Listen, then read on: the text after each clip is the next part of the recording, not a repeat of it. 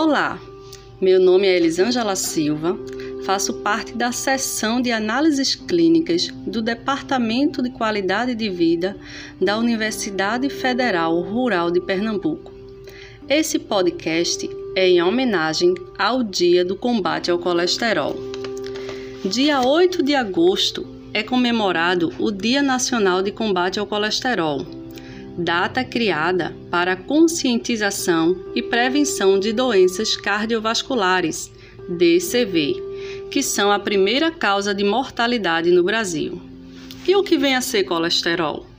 O colesterol pode ser considerado um tipo de gordura, um lipídio, produzido pelo organismo, que desempenha funções essenciais como produção de vitamina D, hormônios esteroides, o que inclui hormônios sexuais, atua como antioxidante, ajuda na fabricação da bilis e das vitaminas lipossolúveis, são as vitaminas A, D, E e K.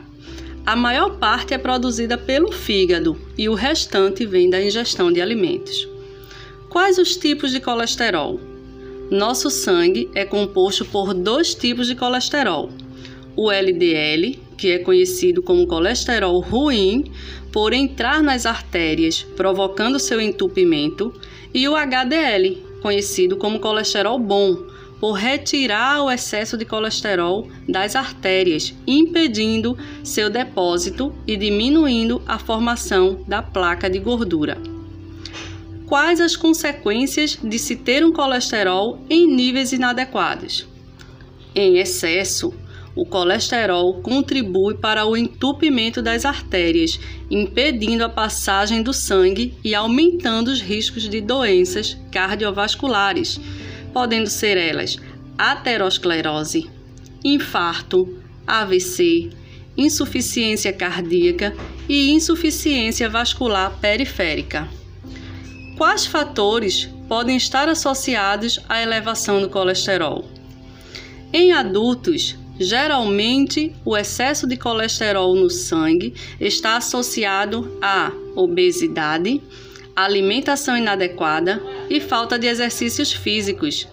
Além desses fatores, a hereditariedade também pode determinar um colesterol alto, mesmo em pessoas de hábitos saudáveis. E como manter o colesterol controlado? Deve-se, primeiramente, manter uma alimentação adequada e saudável, praticar exercícios físicos e não fumar, pois o cigarro é um fator de risco para a doença coronária. Aliado ao colesterol, multiplica os riscos. Deve-se evitar o estresse, pois uma vida menos estressada também diminui o risco de infarto e redução do colesterol e deve-se fazer exames de sangue regulares para medir os níveis de colesterol, devendo-se realizar pelo menos duas medições ao ano. E, por fim, o tratamento medicamentoso prescrito pelo médico.